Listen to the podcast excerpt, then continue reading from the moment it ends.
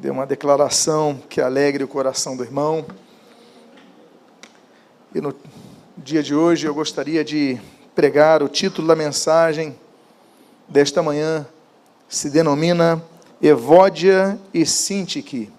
Eu convido a que você abra a sua Bíblia na chamada Carta da Alegria, a carta que Paulo escreve aos Filipenses, capítulo de número 4.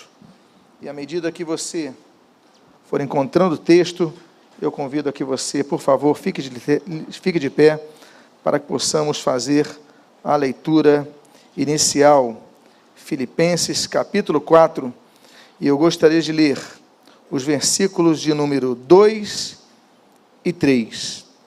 Estou com a versão Nova Almeida atualizada, e assim registra o apóstolo dos gentios. Peço a Evódia e peço a Sintique que, no Senhor, tenham o mesmo modo de pensar.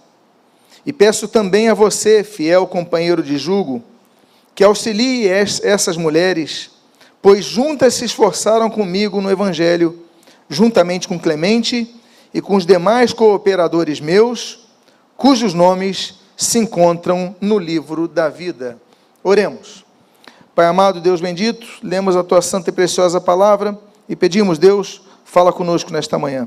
Abençoa a nossa vida, fortalece a nossa fé e o que nós pedimos, nós o fazemos agradecidos em nome de Jesus. Amém. E amém. Os irmãos podem, por favor, tomar os seus assentos. Trata-se de uma carta muito especial dentre as cartas paulinas e como mencionei no início, é a carta que Paulo escreve várias vezes a recomendação de que as pessoas se alegrassem, se alegrem no Senhor. Eu digo novamente, se alegrem no Senhor. Ah, ele fala, dá várias recomendações nesse sentido. Entretanto, não é por ser uma carta muito aplicável em relação ao ânimo da igreja que Paulo não deixa de observar situações que precisavam ser consertadas na igreja. E esse texto sobre essas duas mulheres, Evode e Sintique, ele demonstra que havia um problema naquela igreja. E você não vê essa igreja com problemas como você vê na igreja dos Coríntios, você não vê o problema que você vê na igreja dos Colossenses, você não vê os problemas que você vê nas igrejas dos Efésios. Mas do que se percebe desse texto é que o problema dessa igreja é que tinha duas mulheres que provavelmente exerciam uma certa liderança na igreja, que não estavam pensando de maneira igual, que já trabalharam conjuntamente, que eram pessoas que auxiliaram o evangelho, mas que agora não estavam pensando juntas. Ou seja, um problema de falta de união naquela igreja. O apóstolo Paulo diz nesse texto que você está lendo Peço a Evódia e peço a Sintique que no Senhor tenham o mesmo modo de pensar. Eu coloquei esse termo grego, autofronein, que autó, de autós, é o mesmo. Você tem o mesmo ponto de vista. Por quê? Porque elas estavam divergindo. Claro que a igreja é composta de pessoas diferentes, formações diferentes e opiniões diferentes. Todos pensam de maneira diferente. Mas quando, por exemplo, no casamento, você se casa com alguém, ainda que sejam duas pessoas com formações distintas, com pontos de vista distintos, com opiniões distintas, já no namoro elas começam então a buscar um sincronismo. E essa sincronização é o que se visa com o casamento. É a mesma coisa na igreja. Nós começamos então a nos esforçar, a lutar para pensarmos conjuntamente, para termos um mesmo propósito final. Senão, não alcançaremos lugar nenhum. Aos que são pessoas relacionadas, identificadas, acostumadas com o meio militar, elas entendem que para você ir com um grupo à guerra, vocês precisam ter um mesmo objetivo. E vocês precisam também abrir mão de algumas opções. Olha, você agora vai atacar, você vai defender, você vai se esconder, você vai espionar, você vai ficar com suprimentos. A ordem é distribuída e a pessoa fala: Eu não quero ficar com suprimentos, não, mas eu não quero atacar, mas eu não quero. Se for assim, o exército nem vai à guerra, porque já está derrotado antes disso. No futebol é a mesma coisa. Chega o técnico e fala: olha, você vai jogar na direita, você vai ficar na defesa, você vai ficar no meio-campo, você vai marcar aquele fulano. Ah, mas eu não quero marcar fulano, o outro, eu não quero ficar na direita, eu prefiro a esquerda. Não, eu prefiro nessa posição. E se cada um definir fazer apenas o que quer, então aquele time vai perder, porque não vai se organizar. Requer-se esforço para se andar em unidade. E o apóstolo Paulo, então, ele fala para essas duas mulheres: olha, que vocês tenham o mesmo modo de pensar, que vocês possam tirar as suas diferenças e unir, olha, estamos unidas na mesma causa. É um recado a duas pessoas que já andaram juntas e agora não estão mais andando juntas. Na grande, no grande capítulo da unidade, que é o Evangelho de João, capítulo 17, o Senhor Jesus fala três aspectos dessa unidade. No versículo 24, por exemplo, ele fala: Olha, esta é a minha vontade.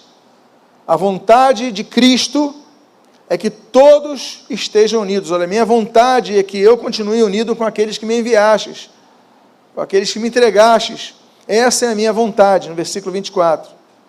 Aí no versículo 21, o Senhor Jesus fala então o primeiro propósito, que é o propósito imediato.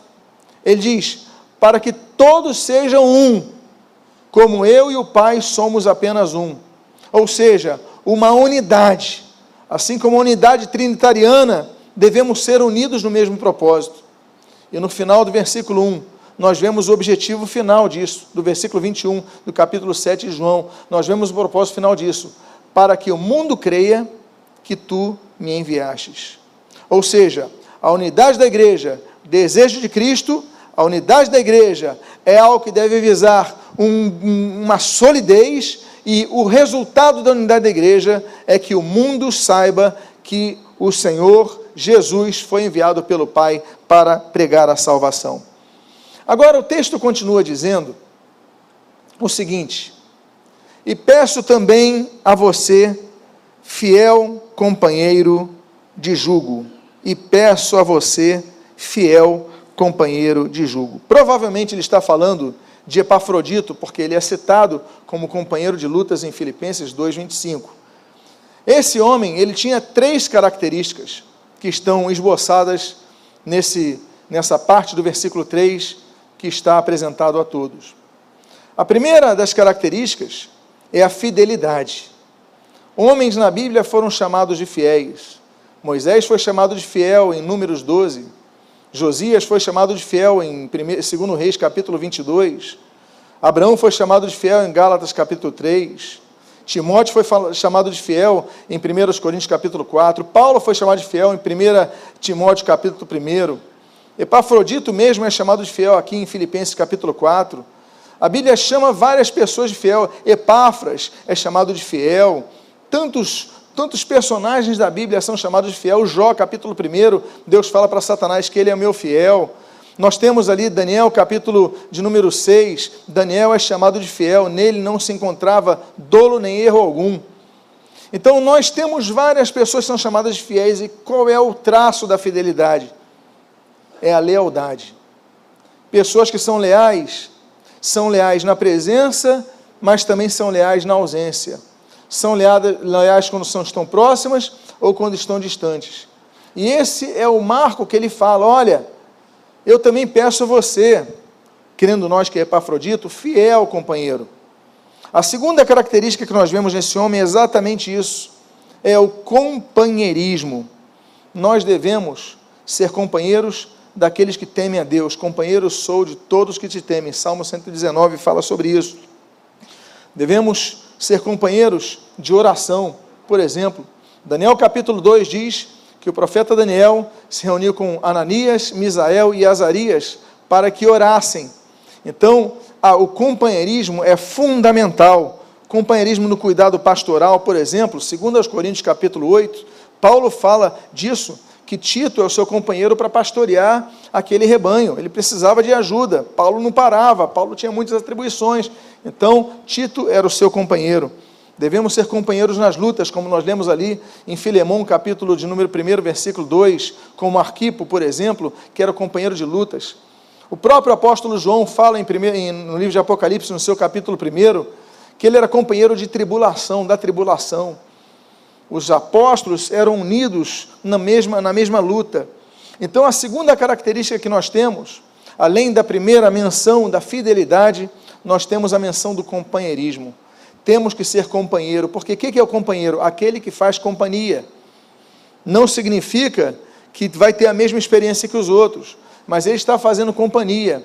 Olha, eu vou fazer companhia para você em algum lugar. Como eu citei para vocês, Daniel tinha um cargo no governo, Daniel tinha uma função grande, Daniel era uma pessoa, mas ele buscava companhias para oração. Nós não estamos isolados, precisamos uns dos outros para trabalhar. Paulo pediu ajuda a Tito, Paulo pediu ajuda a Timóteo, Paulo, pedi, Paulo pediu ajuda para tantos outros. Por quê? Porque a igreja é isso, é um local onde a, o companheirismo é tão necessário. E a terceira palavrinha que eu coloquei aí é essa palavrinha, companheiro de jugo. Jugo é sísigos em grego. O que, que é sísigos? Sísigos é unido em matrimônio. Nós temos um, um, um videozinho que eu vou pedir para projetar. O que, que, é um, que, que é o Sísigos original? O que, que é o jugo original? Vocês estão vendo essas duas, esses dois bois? É, eles estão com um jugo. Esse jugo faz com que eles consigam andar uniformemente para alcançar um objetivo. Porque se eles não tivessem com o jugo, um andaria para a direita, outro pararia ou andaria para a esquerda e não carregariam aquele peso. Se eles não tivessem com jugo, só um carregasse o peso, ele não conseguiria carregar o peso todo, não é verdade? Mas quando eles estão com o jugo, então eles conseguem carregar o peso, dividir as forças e andar na mesma direção. Então Paulo fala companheiro de jugo. Claro que existem muitos jugos que não devemos carregar. É o jugo do pecado, Provérbios capítulo 5 o jugo da lei, Romanos capítulo 6, o jugo desigual, segundo os Coríntios capítulo 6. Nós temos vários jugos que não podemos carregar, até porque os jugos do diabo que ele procura colocar para nos acorrentar, a Bíblia fala que esse jugo, o jugo da idolatria, por exemplo, Jeremias capítulo 2, vai ser quebrado. É, o Isaías fala, capítulo 10, que o jugo será quebrado, destroçado por causa da unção. Então nós devemos ter o jugo que Jesus fala, que o fardo dele é leve, é, tomar o jugo dele, ou seja, andarmos juntos com Cristo. Por isso que eu coloquei a palavrinha grega. Sísigos significa unidos como em matrimônio. Ou seja, aqueles dois bois estavam numa mesma direção, carregando o mesmo peso, não é um carregar mais do que o outro. Não é o marido carregar mais o peso que a esposa, nem a esposa carregar mais o peso que o marido. É os dois unirem suas forças, suas características, é, suas estruturas, e olha, vamos nos unir para carregar isso juntos. Isso é o que se espera da, do companheirismo da igreja. É nós colocarmos o jugo, não volta a dizer o jugo da escravidão, não volta a dizer o jugo do pecado, não volta a dizer aqui o jugo de Satanás mas o jugo de Cristo, ou seja, aquilo de nós compartilharmos a nossa força e andarmos na mesma direção. Evode a Sintique, pensem concordemente na mesma direção. Evode a Sintique, andem conjuntamente, precisamos andar unidos. Esse jugo é importante. Olha, o Epafrodito que está levando a carta para vocês, ele é meu companheiro de jugo. Eu estou aqui, ele está aí, nós estamos distantes, mas estamos na mesma direção, isso que é importante. Agora, eu coloquei um outro termo grego do original, porque eu acho muito interessante a tradução dessa palavra. Que ele fala assim: olha, que auxilia essas mulheres. Olha, estou pedindo ao Epafrodito que auxilie essas mulheres. O que, que diz o grego? Silambano. Silambano é segurar como um prisioneiro, como a um prisioneiro. Silambano é um termo que é um termo, digamos assim, colocado no meio é, militar, no meio policial, se podemos dizer assim. Olha, agarra ele como um prisioneiro, ou seja, segura e não solta, porque ele não pode sair dali. A recomendação de Paulo, então, seria, se me permite uma expressão popular, para Epafrodito, ele diz assim: olha, cola nessas mulheres, fecha aspas aqui, Ou seja, fica junto essas mulheres. Dá atenção máxima a essas mulheres, até que elas voltem a andar concordemente. O termo auxilie não é paracaléu, de paráclitos, não, não é, é o realmente é agarra elas, segura elas, dá atenção a elas, foca até que elas resolvam o problema. Porque muitas vezes Epafrodito podia só mencionar e não acompanhar. Então, essa é a beleza dessa carta, dessa recomendação que Paulo faz a essas duas grandes mulheres, que eram pessoas que faziam a diferença naquela igreja. Hoje estamos celebrando domingo próximo ao Dia Internacional da Mulher. Eu queria então falar dessas duas mulheres tão importantes, mas que naquele momento viviam um problema de divergência que afetava a igreja. Agora, será que elas tinham algum histórico na vida da pregação do Evangelho? Elas eram tão importantes para Paulo mandar uma carta que é curta, que é uma carta breve, que é uma carta rápida de ler, mas tão poucas páginas, ele dedicar um espaço para falar de duas mulheres que ali estavam pensando disformemente? Sim, porque ele diz que auxilia essas mulheres, pois juntas, juntas, se esforçaram comigo no Evangelho. Meus amados irmãos, essas mulheres, elas se esforçaram com o apóstolo Paulo, elas tinham um histórico. Evode e Sintique não são nomes lançados ao acaso, elas não apenas trabalharam, elas se esforçaram. A Bíblia fala sobre nosso esforço, Josué capítulo 23 fala que nós devemos nos esforçar para cumprir a palavra de Deus.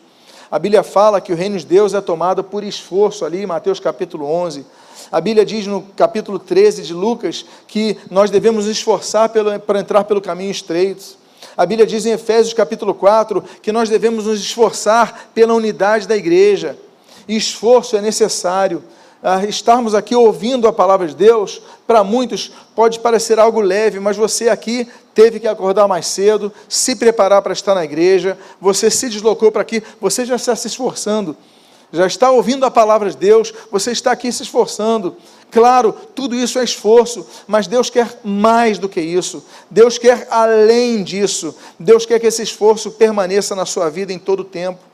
E para isso acontecer, nós devemos lembrar o que você já fez pela obra de Deus. Essas mulheres, elas juntas se esforçaram comigo no Evangelho. Ou seja, elas tinham currículo, elas tinham é, é, histórico de se esforçar com o apóstolo Paulo pelo Evangelho, mas agora não estão mais juntas. É por isso que Paulo se preocupa.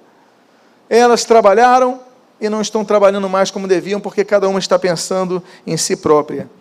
E aí então, ele cita outros nomes. Ele cita assim: juntamente com Clemente e com os demais cooperadores meus, cujos nomes se encontram no livro da vida. Uma vez eu ouvi uma pessoa dizer que não existia menção do livro da vida na Bíblia. Ora, o livro, o livro da vida ele é mencionado seis vezes na Bíblia. Êxodo capítulo 32, Salmo capítulo uh, 29, 69, Salmo capítulo 40, Daniel capítulo 12, Filipenses capítulo 4 e Apocalipse capítulo 20. Como é que o livro da vida não está é, é, descrito na palavra de Deus? O livro da vida, ele existe, ali contém os nomes dos salvos mas ele fala o seguinte: olha, juntamente com Clemente e meus cooperadores. Temos duas características aqui. Primeiro, eu coloquei o termo Clemente, que é clemens eh, em grego, que significa aquele que tem misericórdia. Daí vem a palavra clemência, ah, aquele que tem misericórdia. Os irmãos já sabem, né, eu já falei isso daqui, eu vou repetir aos que não sabem, que a misericórdia, a palavra em português misericórdia, é uma palavra de origem híbrida. Por quê? Porque vem de miserere, em latim, e cardia, em grego. São idiomas diferentes. Então, é, uma, é, é, é a junção de dois termos, de duas línguas diferentes que gera misericórdia. Miserere é miséria. Miséria é aquele que não tem mais nada. Ele é miserável. Ele não tem nada. Não tem nada. É miserável. E cardia significa coração. Daí vem cardíaco, cardiologia. O que é miséria? cardia, a junção misericórdia, é quando você coloca o seu coração e você sente o que aquele que não tem nada está sentindo. Isso é ter misericórdia. Ele fala de clemente, é, ou clemente, aquele que age com clemência, aquele que age com misericórdia. e ele fala: demais cooperadores meus. O que é um cooperador? Cooperador é um nome que vem do latim, que é operar conjuntamente. Ele era dado para os, para geralmente para os escravos que trabalhavam nas galés romanas. Quais eram as galés? Aquelas, aquelas galés que circulavam, circundavam ali o Mediterrâneo. Eram navios que tinham escravos remando. E naquele porão, naquele sótão daquele navio, aqueles escravos eram acorrentados uns aos outros com seus remos. E havia um homem chamado operador. Quem era o operador? Era um homem que ficava com bumbo. E ele batia, o, o operador batia no bumbo, pum. E aqueles escravos remavam. Ele batia, pum. E os escravos remavam. À medida que o operador batia com mais velocidade, os cooperadores, ou seja, os escravos com os remos, eles cooperavam com mais velocidade. Se o ritmo dele fosse pum, pum, pum, os remadores, ou seja, os cooperadores, eles tinham que remar na mesma velocidade. Daí termos um operador e vários cooperadores. Os cooperadores eles só trabalham ao comando do operador. O apóstolo Paulo ele usa essa linguagem tão conhecida no mundo romano antigo, que ele fala: olha, Clemente e os demais cooperadores meus, por quê? Porque estamos numa visão só, temos apenas um propósito: é anunciar o reino de Deus, a salvação por Cristo, o perdão dos pecados, a libertação do diabo, a salvação eterna. Essa é a nossa missão. Então vamos operar conjuntamente, como aqueles, aqueles escravos das galés que operavam conforme a batida do bumbo, que nós sejamos também cooperadores, operemos conjuntamente na mesma direção e no mesmo é, livro. E ele fala o seguinte: olha, e essas pessoas, o nome delas está escrito no livro da vida, como ele cita aqui no versículo 3. E aí nós temos então, para nós conseguirmos cooperar, andarmos no mesmo ritmo, termos a mesma visão, sincronizarmos nossas opiniões, nós devemos agir dominando a nossa mente. O texto do versículo 4, do versículo 6 desse capítulo 4, assim diz: Não fiquem preocupados com coisa alguma, mas em tudo sejam conhecidos diante de Deus os pedidos de vocês, pela oração e pela súplica, com a ação de graças. Amados irmãos, a ação de graças, que coisa bonita, porque demonstra o fundamento do caráter de uma pessoa, que é o sentimento de gratidão.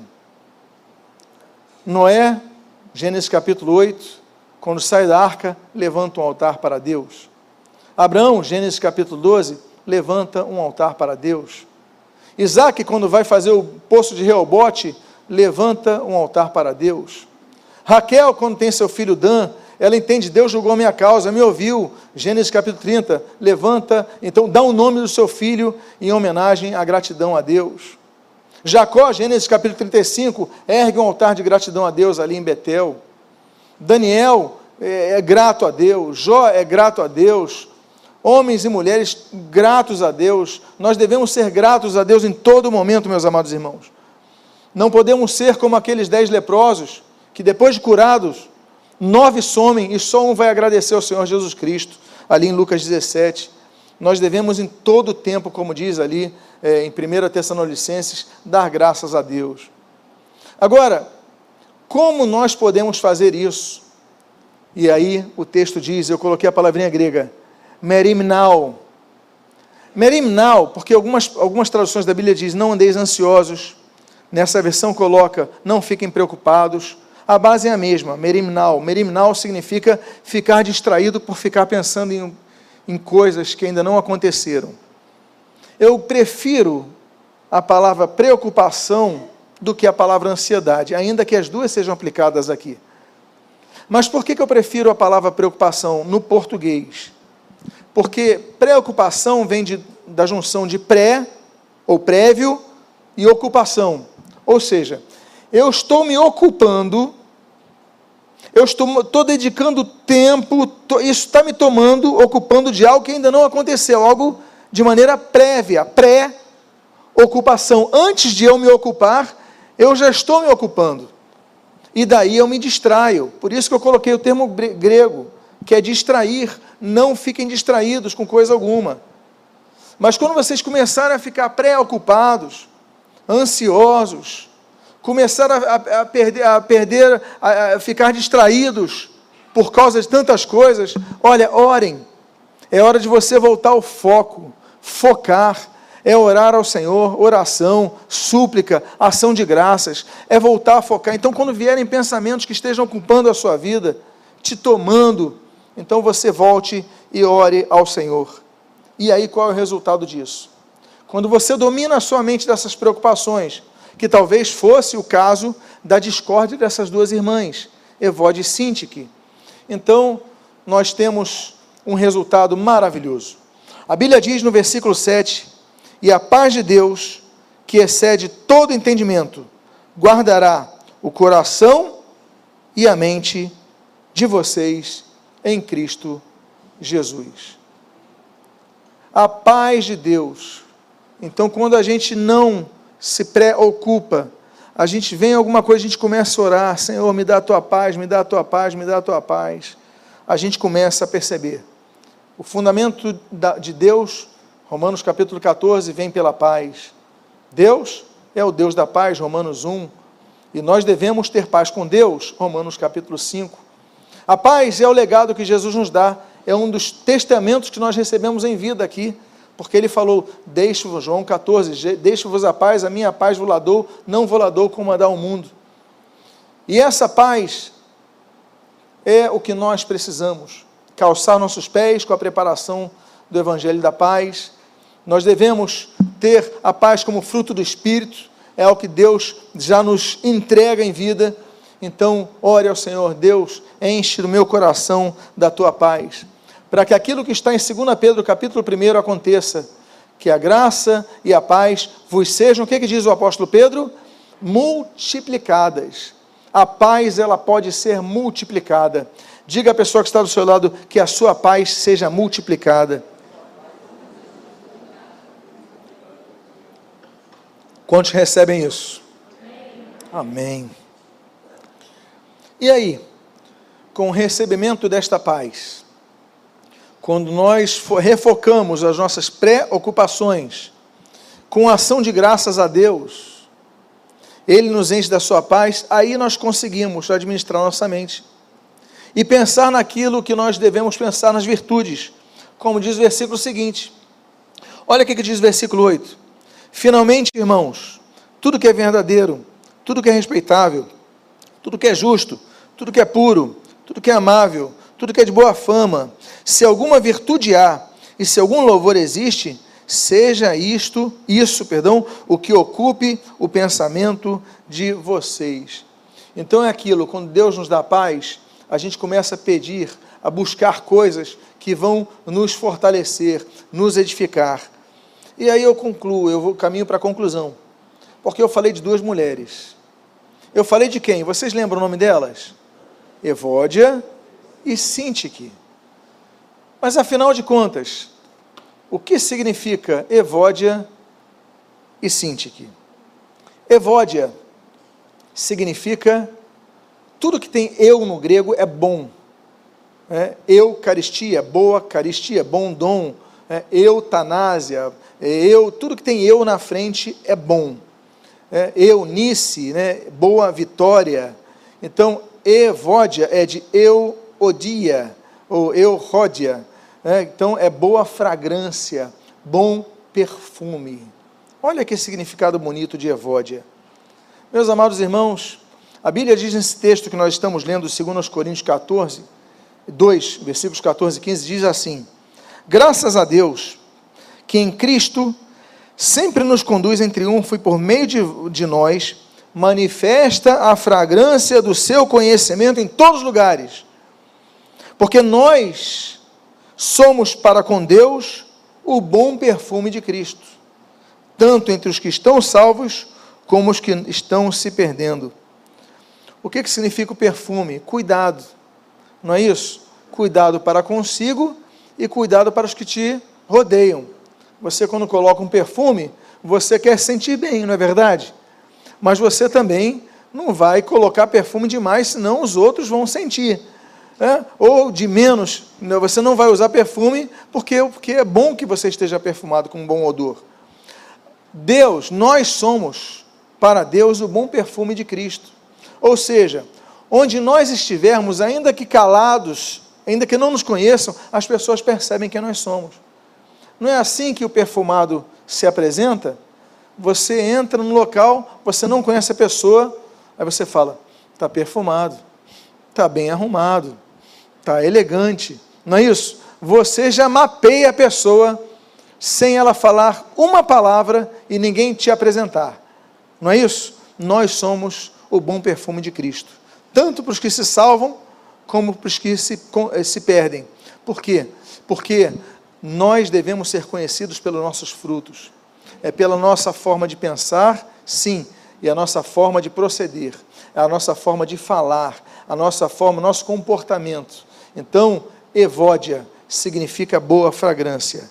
E eu finalizo com a outra irmã com a qual ela tinha que se acertar, ah, com a qual ela já, já tinha caminhado em prol do Evangelho, trabalhado conjuntamente, e o nome dela é Sintique. E Sintique significa, Sintike em grego, destino. Nós temos um destino certo. A Bíblia diz em Filipenses capítulo 2, eh, capítulo 3, versículo 20, essa mesma carta, que nossa pátria está nos céus. Aqui nós somos, como diz 1 Pedro capítulo 2, versículo 11, peregrinos, não é verdade? Estamos estrangeiros em terra alheia, mas nossa pátria está nos céus. Evode, Evódia, boa fragrância. Sintique, destino.